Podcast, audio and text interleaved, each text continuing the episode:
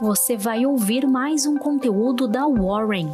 Estamos nas redes sociais como Warren Brasil. Acesse nosso site warren.com.br e saiba mais.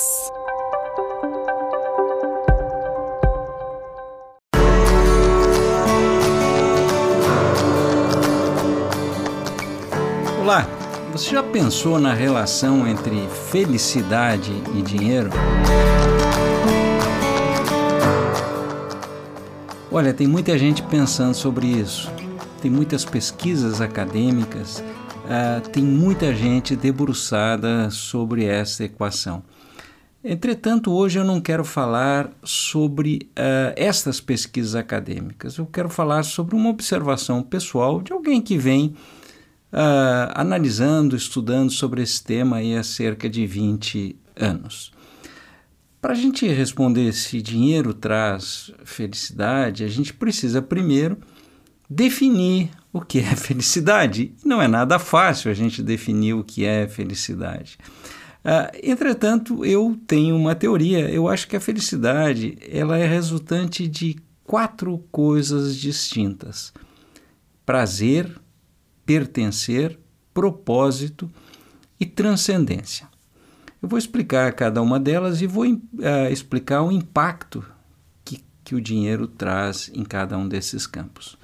O primeiro é a questão do prazer. E eu acho que o prazer é alguma coisa muito carnal, uma coisa muito primitiva. Né? O que, que te traz prazer? Você tomar um banho de mar, você ficar deitado no sol, uma relação sexual, comer, certo? São várias coisas que dão prazer para alguns, uh, escutar uma boa música, para outros fazer uma caminhada.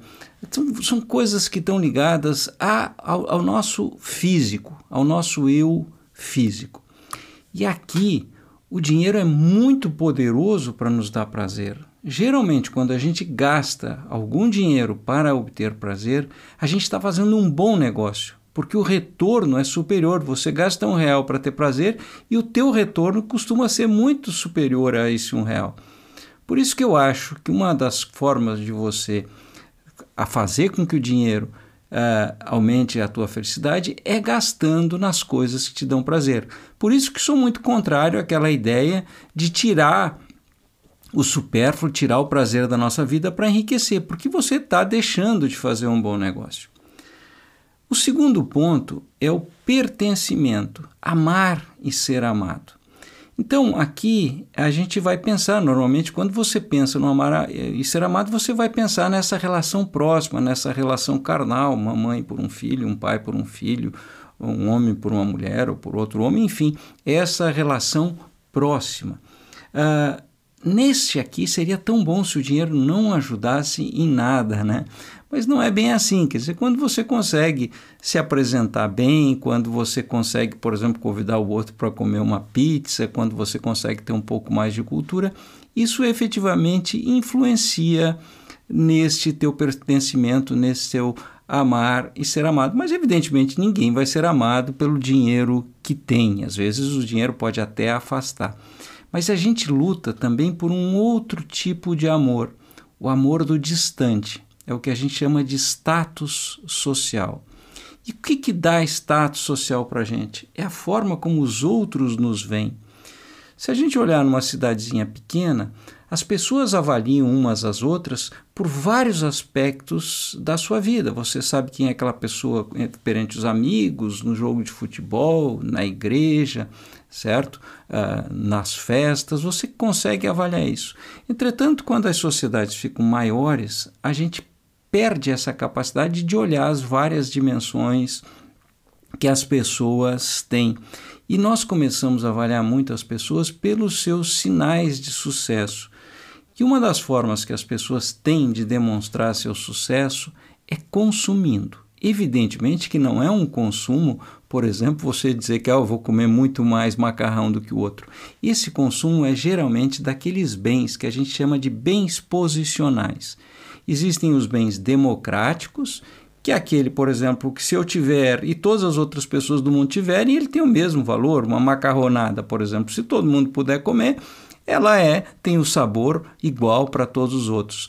Mas existem os bens que só valem se poucos tiverem. Por exemplo, uma bolsa de grife, ela só tem valor se poucas pessoas tiverem e se ela quanto mais cara ela tiver, mais sucesso ela demonstra. Ou um relógio de marca, ou um carro caro, são os bens que servem para nos diferenciar das outras pessoas ou para a gente comunicar o nosso sucesso.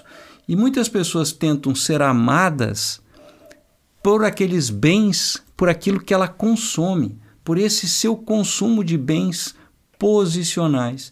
E geralmente, quando eu gasto para comprar bens posicionais, o retorno que eu tenho é muito inferior. Então, o que a gente vê é uma quantidade grande de pessoas, às vezes, estragando a sua vida na busca desesperada por esses sinais exteriores de riqueza. E aí eu acho que o dinheiro pode, ao invés de nos ajudar, pode até nos atrapalhar. Um terceiro ponto é o sentimento de propósito. Todos nós precisamos sentir que a nossa vida é útil para a sociedade, é útil para as outras pessoas. O trabalho é um forte componente do nosso sentimento de, de propósito. Então, para muitas pessoas que tiveram a sorte de uh, ter um trabalho que lhe gere propósito, certo? Isso já resolve um ponto importante da nossa vida. Aqui eu digo que o dinheiro é, é só marginal. Você só aceita trabalhar em alguma coisa que não te gere propósito, certo? Se você não tiver outra alternativa. As pessoas precisam sentir esse sentimento de propósito. Eu acho que é muito importante a gente buscar trabalhos, certo? Que nos gerem esse, esse sentimento de propósito. Se você não encontrar isso no, no teu trabalho, você precisa achar alguma coisa que te dê esta vontade de viver, essa vontade de você acordar todo dia de manhã disposta a mudar o mundo. Isso é o sentimento de propósito. Aqui o dinheiro não tem muito impacto. E finalmente é a questão da transcendência. E o que é a transcendência? Nós, humanos, por termos um córtex e pensarmos sempre no passado e no futuro, nós temos a exata noção da finitude. Nós sabemos que nossa passagem terrena ela é finita. E isso é uma coisa que nos incomoda. Nós queremos persistir, nós queremos existir depois do nosso fim, do nosso fim material. Então, como que eu vou transcender? Para algumas pessoas, as próprias convicções religiosas fazem com que ela acredite que ela vai viver além da sua própria vida. Para quem não acredita isso, precisa criar coisas que lhe deixem ela continuar existindo. Por exemplo, você eh, ter filhos, netos, escrever livros, plantar árvores, que essa noção, ou criar grandes obras, que essa noção da nossa continuidade, da nossa não finitude. Então, o que eu posso dizer para vocês é que sim, se você souber usar bem o dinheiro, ele pode ajudar a tua satisfação com a vida. E por isso que as pesquisas são quase que unânimes em dizer que existe um limite certo? Que a maior parte das pesquisas falam aí em 50 mil dólares anuais, que a partir dali a correlação entre felicidade e dinheiro é muito baixa, porque a partir dali você já conseguiu resolver os teus, as tuas questões de prazer e você começa então a gastar nesses bens posicionais que nem sempre te trazem satisfação com a vida. Para resumir tudo que eu falei, eu gostaria de contar para vocês uma história que eu adoro. Uh, Conta-se que numa pequena cidade do interior, lá no fim do século XIX, tinha um grupo de pessoas que se juntava lá num bar né, para tomar uns tragos, jogar um papo fora, etc., dar umas risadas. E nesta cidade tinha um tolo, um pobre coitado lá que vivia de pequenos biscates, algumas esmolas, e sempre que ele passava na frente daquele bar onde estavam todos os amigos, eles chamavam esse esse senhor lá para que ele escolhesse entre duas moedas. Uma moeda de 400 réis e uma moeda de 2 mil réis. Ocorre que a moeda de 2 mil réis era de prata, ela era pequenininha, e a moeda de 400 réis era de cobre, então era grande, certo?